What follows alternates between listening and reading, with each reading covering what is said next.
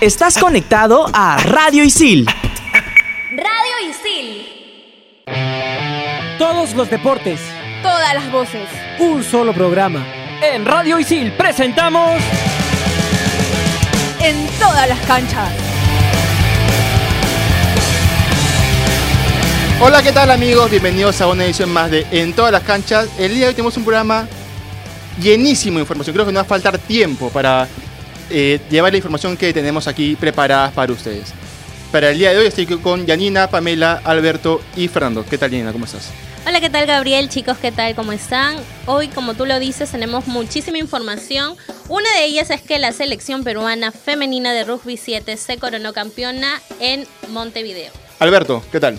Muchachos, ¿cómo están? Un saludo grande para la gente que nos escucha. Tenemos nuevo presidente de IPD y a su vez también tenemos dos entrevistas en exclusiva para en todas las canchas. Bien, Alberto. Ajá. Atención ¿qué tal? eso. ¿Cómo estás? Bueno, eh, muy contenta de estar aquí una semana más. Como dijo, dijo Yanina y también dijo Alberto, tenemos un programa cargado de información y tenemos otro peruano que nos va a representar en los Juegos Olímpicos de Tokio 2020. Fernando Loza, a la cabina de Radio City. ¿Qué tal, Feri? ¿Cómo estás? Gabriel, ¿cómo estás? Un saludo también para la mesa y para la gente que nos escucha por Radio Isil. Estoy contento porque una vez más demostramos que somos potencia mundial en surf con la participación de Piccolo Clemente y María Fernanda Reyes que defendieron una vez más los colores nacionales de la mejor manera. Antes de comenzar el programa, quiero preguntarle a Fernando si extrañó estar sentado acá. Sí, claro, como no después de tanto tiempo. De todas maneras, te extraño a ti. ¿Después de dos semanas? extraño a todos, en verdad. Do- dos semanas. semanas, ¿no? Dos semanas, dos semanas. Con, con Fer fuera de cabina. Hay que recordar a la gente que somos alumnos de la carrera de periodismo deportivo y nos pueden encontrar en Spotify como Radio Isil.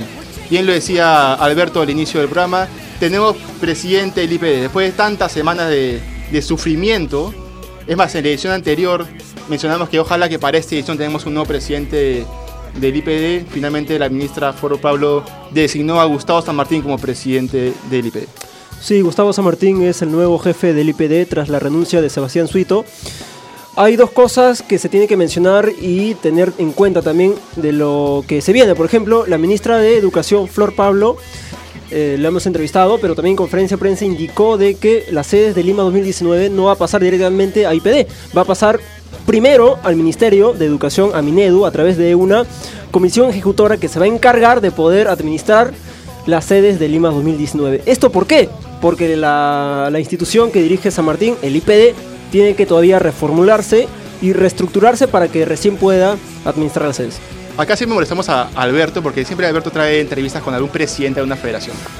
Bueno, esta vez fue un poco más allá. Fue la puerta del Minedu, tocó la puerta y trajo esa entrevista con Flor Pablo, la ministra de Educación.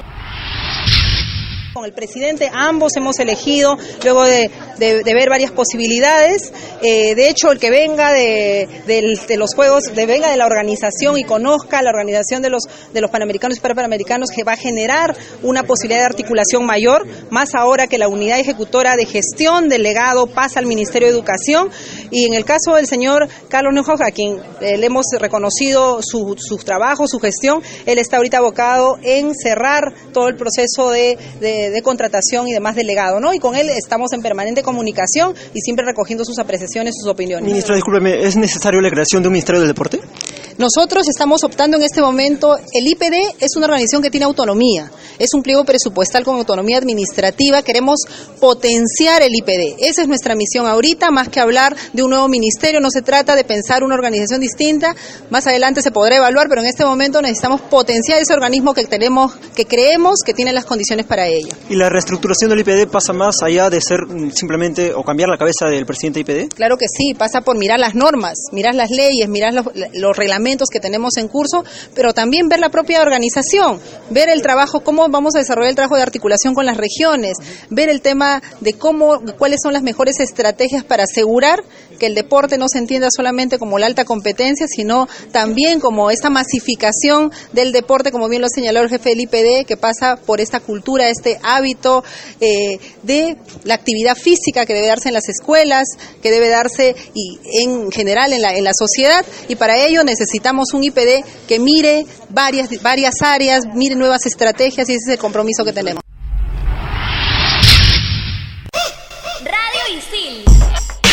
Estás conectado a Radio Isil.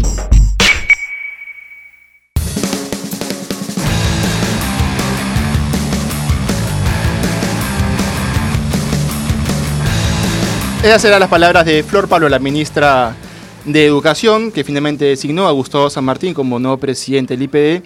Gustavo San Martín, que es un ex basquetbolista profesional, estuvo en un inicio encargado del área de logística de Lima 2019 para después pasar al cargo de director deportivo de Lima 2019. Además, ha sido jefe de deportes del Real Club de Lima y de la Municipalidad de Lima.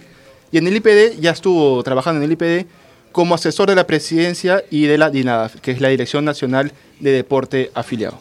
Sí, cuando le consultamos a la ministra Flor Pablo sobre la posible creación del Ministerio del Deporte, ella fue tajante, ella fue enfática en decir de que no está de acuerdo en esta creación de un Ministerio del Deporte.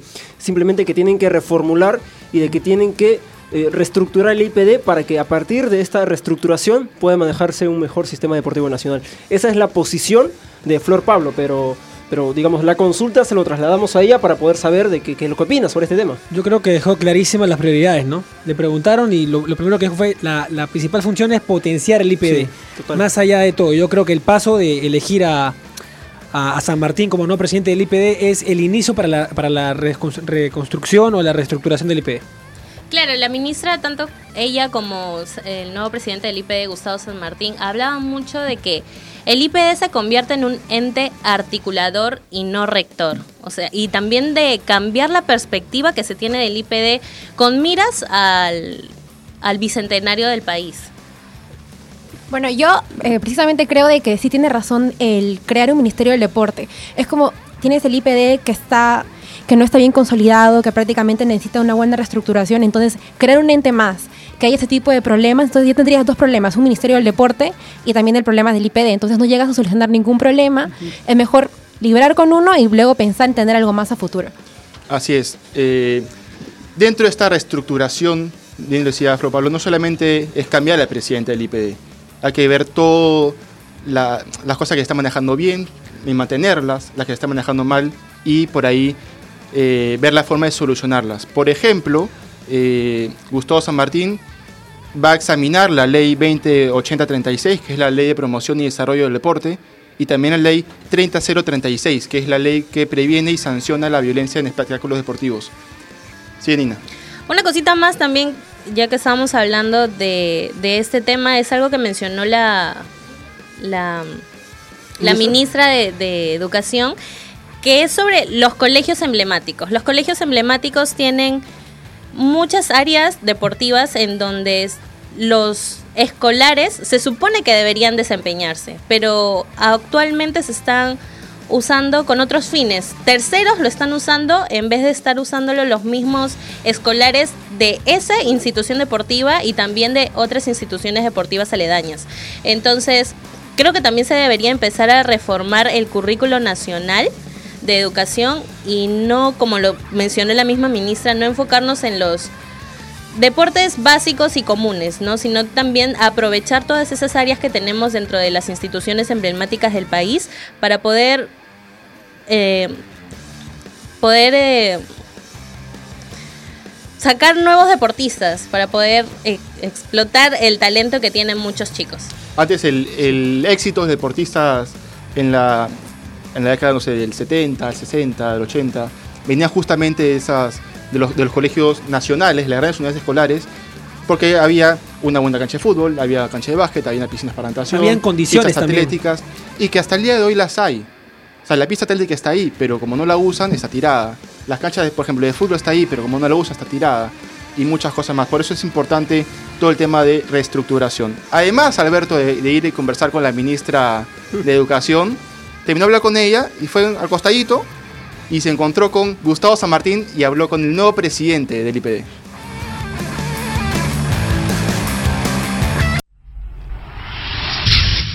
Este es un nuevo paso para, para IPD como institución y como sistema deportivo nacional. Es un nuevo paso para el sistema deportivo nacional y, y el IPD, al ser una, una piedra angular de este sistema, claro, es un paso muy, muy importante, pero claro, para poder cambiar todo el sistema hay que empezar por casa y eso implica una reestructuración del Instituto Peruano del Deporte. Y, y ahora, eh, ¿cómo va a ser el caso de los 147 deportistas que salieron lastimosamente del PAT? Eh, varios de ellos todavía continúan en el limbo, entonces, ¿cómo va a ser la solución para, para ellos? A ver, eh, lo que se ha pedido es un análisis que, como repito, esto ya venía ejecutándose desde antes que yo suma, es un análisis técnico y realmente veraz de la situación de por qué salieron del PAD.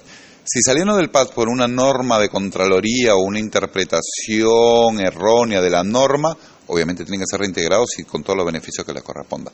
Si salieron del PAD porque debían salir por, en, base a lo- al, tema técnico deportivo, bueno, tendrán que salir y podrán ingresar nuevamente, porque esto es algo que, que va y viene, de acuerdo al- a los rendimientos de los atletas y a la, y a la, a la proyección que hace el Comité Técnico Metodológico.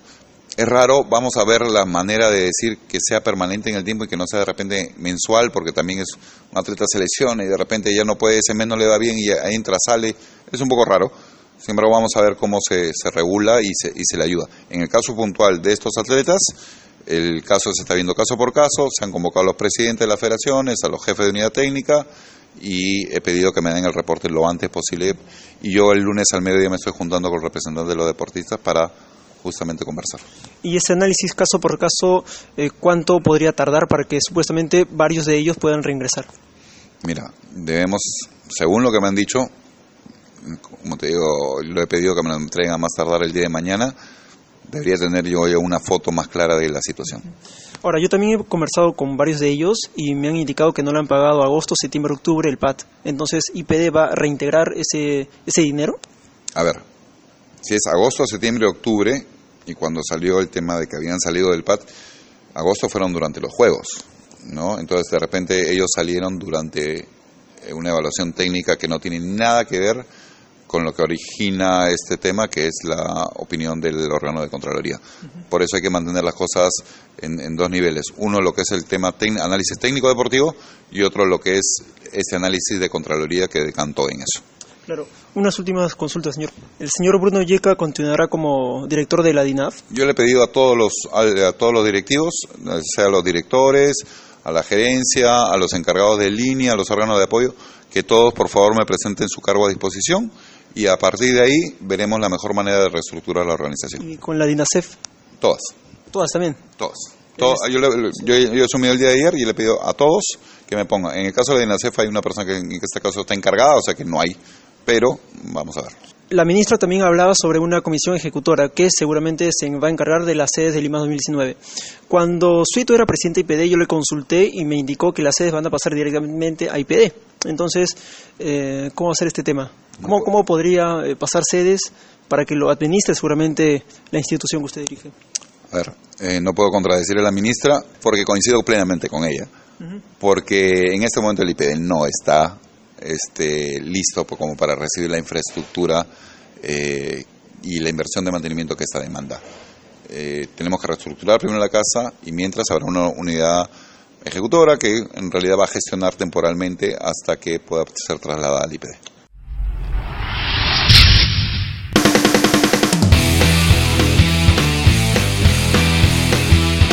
Esas eran las palabras de Gustavo San Martín, nuevo presidente del IPD. Hace un momento nomás mencionaba que eh, Gustavo San Martín veía la posibilidad para eh, analizar la ley de, de promoción del deporte, pero hay un tema con, con ese, con, esa, con esa ley.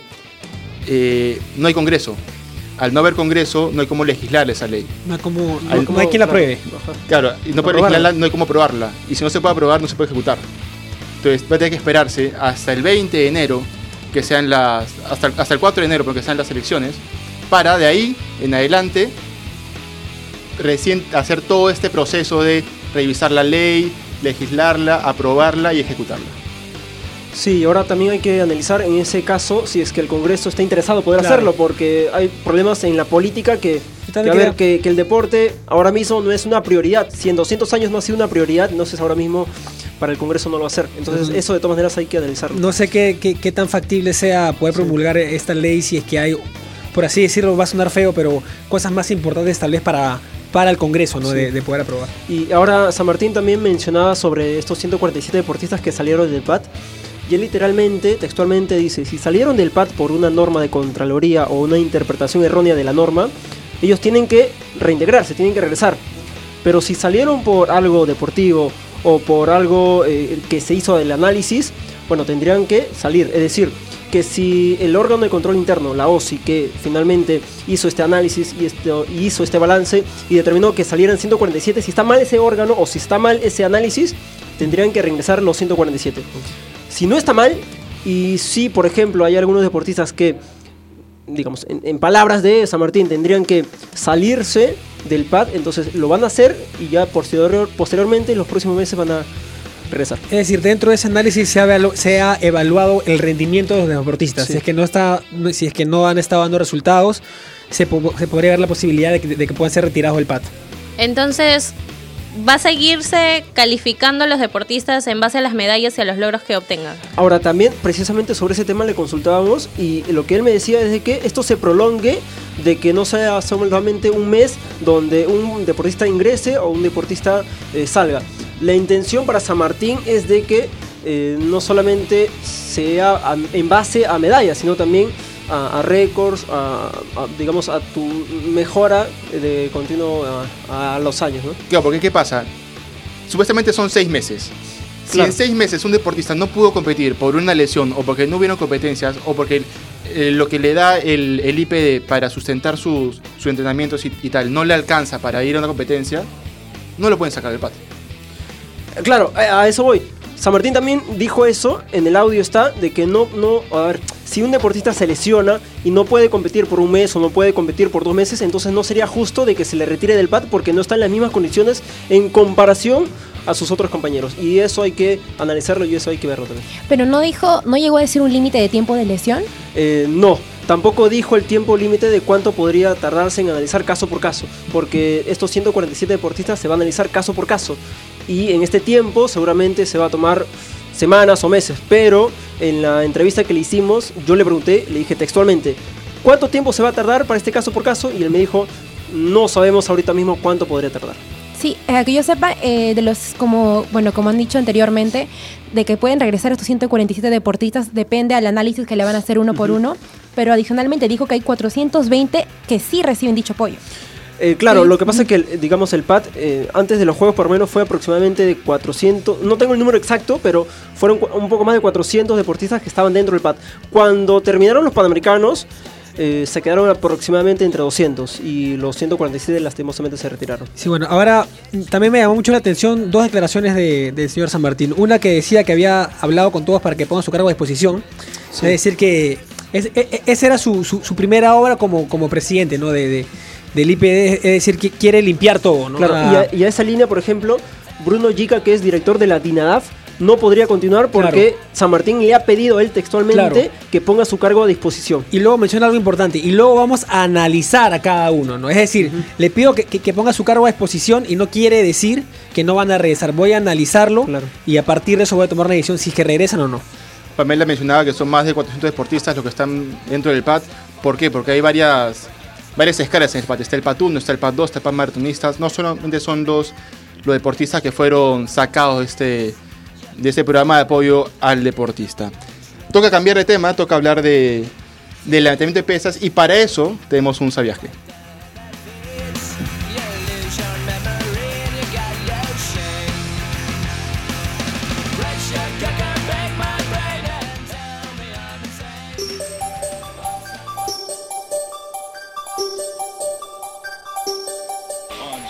¿Sabías que el Grand Prix de levantamiento de pesas 2019 realizado en Lima es el primer campeonato de alterofilia de muchos que se vienen? Nuestro país ha sido elegido para organizar el Campeonato Mundial Juvenil y Absoluto en el 2020 y 2021. Perú lanzó su candidatura para organizar este mundial, teniendo como base el legado de los Juegos Panamericanos, dejando atrás a países como China y Egipto. Con ello, serán tres años consecutivos organizando eventos de esta magnitud.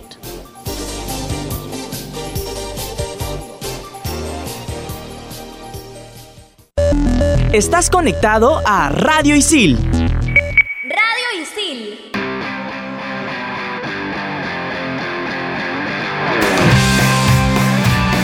El último fin de semana se desarrolló en Lima, en el Coliseo Eduardo Vivos, el Grand Prix de le- levantamiento de pesas, donde Amel Atencia bato- batió dos récords panamericanos U17 y por otro lado Fiorella Cueva rompió dos récords nacionales. Sí, bueno, eh, como resultados, eh, creo que eso es lo más resaltante, ¿no? El que, pudieron haber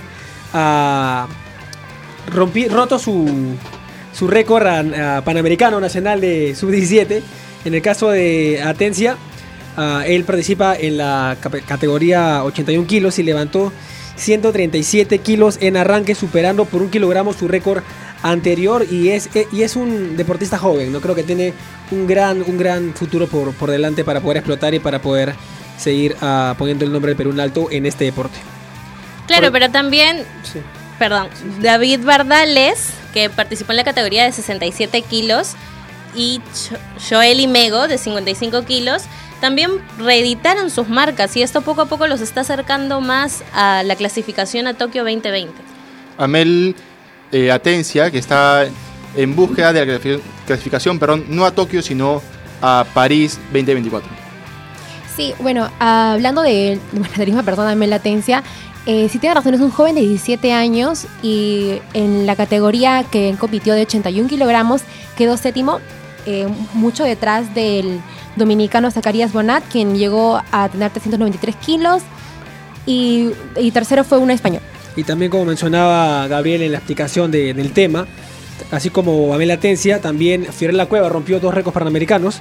Eh, la Olímpica en Río 2016 batió dos récords en envión y en total en la división de 49 kilos en la- el levantamiento de pesas en el Grand Prix desarrollado en el Coliseo de Eduardo Ibos, que me llamó mucho la atención que, que hubo una gran cantidad de público eh, presente en el, en el Coliseo. ah, Es algo para, para valorar y para aplaudir. Así es, mencionaste tú justo ahorita Fer a, a Fiorella Cueva y por aquí de repente la gente que nos escucha dice, oye, ¿cómo es el levantamiento de pesas? Tienen, tienen un cierto interés por este deporte, por eso ya la sección, Fernando, que a mí qué, dilo, dilo, dilo, porque te he enseñado dos semanas, dilo por favor, dilo. Que le encanta. Me encanta, porque Fiorella Así, Cueva, así con clase, que te encanta. porque Fiorella Cueva nos trae el cómo jugando del día de hoy.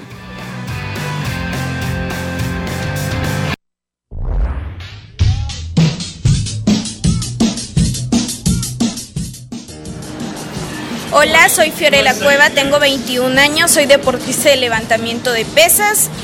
Mi categoría es división 49 kilogramos.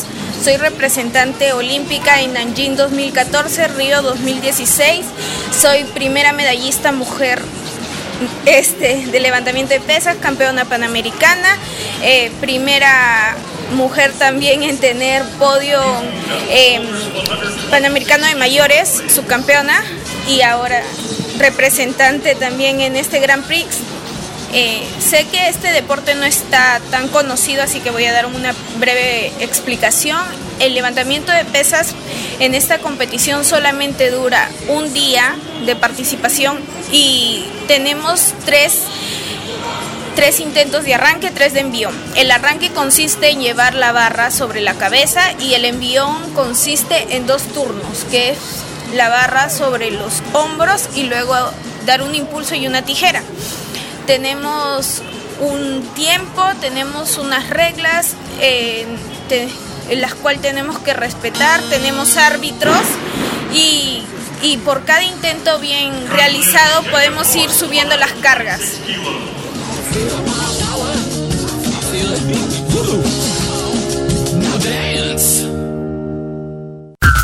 Estás conectado a Radio Isil. Radio Isil.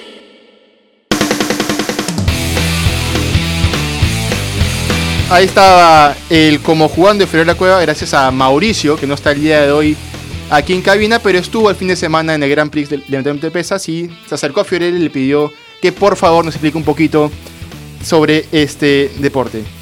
Lina, tienes un poco de información. Así es, Gabriel, porque los logros no paran. La selección peruana femenina de rugby 7 se coronó campeona de la Copa Challenge en Montevideo, Uruguay. El conjunto nacional integró el grupo C junto a Costa Rica y Argentina. En la primera etapa, las jugadoras vencen a los co- costarricenses por 29 a 5 y pierde contra la selección de Argentina, pero puede pasar a la siguiente etapa quedando segunda en su puesto. Ya en la final vence a Guatemala, a Uruguay y a Chile, consagrándose como campeón del campeonato. Eh, Alberto, perdón, ¿tienes algo, algo más por ahí? Sí, en judo, Luciana Julca consiguió la medalla de plata en el Campeonato Panamericano Sub-15 Guadalajara 2019. Pamela. Bueno, y tenemos un peruano más en Tokio 2020 y se trata de Rosby Guillén, quien superó la marca mínima para clasificar a los Juegos Paralímpicos Tokio 2020 en la categoría de 1500 metros en T11 discapacidad visual tras cronometrar 4 minutos y 19 segundos. Robles Guillén que le quitaron una medalla de oro en Lima 2019, lo consiguió la medalla de oro en otra categoría y revalida esa, esa marca y la baja aún más. Fer, tenemos información sobre surf. Sí, bueno, Sol Aguirre y Raúl Ríos se proclamaron campeones del Hoy Pro Junior Series que se les celebra en la playa de Marecías en Brasil. Derrotaron a, a- al equipo brasileño justamente en esta, en esta competición. Y también Mafe Reyes eh, logró el subcampeonato sudamericano también en esta misma competición al perder o al caer contra la brasileña Chloe Calmon, que es la monarca en, en- en esta parte del continente del deporte. Además, Piccolo Clemente no solo salió campeona, salió tetracampeón sudamericano del longboard y Analí Gómez salió campeona en México. Así que estamos llenos de, de medallas y Pico lamentablemente no va a poder competir en, en Tokio 2020 porque no hay la modalidad del longboard. Pero tenemos ahí a Analí Gómez y muchos otros atletas que aspiran la clasificación y una medalla olímpica. No tiempo para más, vamos a seguir paso a paso y, y muy pegadito lo que va a ser, va a ser este Gustavo San Martín en, el- en el IPD junto a la ministra For Pablo, así que semana a semana seguro vamos a tener información al respecto gracias a Alberto Vega. No tiempo para más, muchachos, nos reencontramos la próxima edición de En todas las canchas.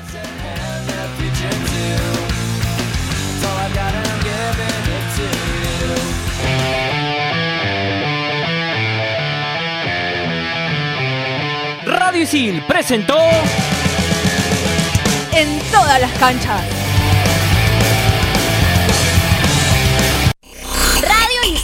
Estás conectado a Radio Isil.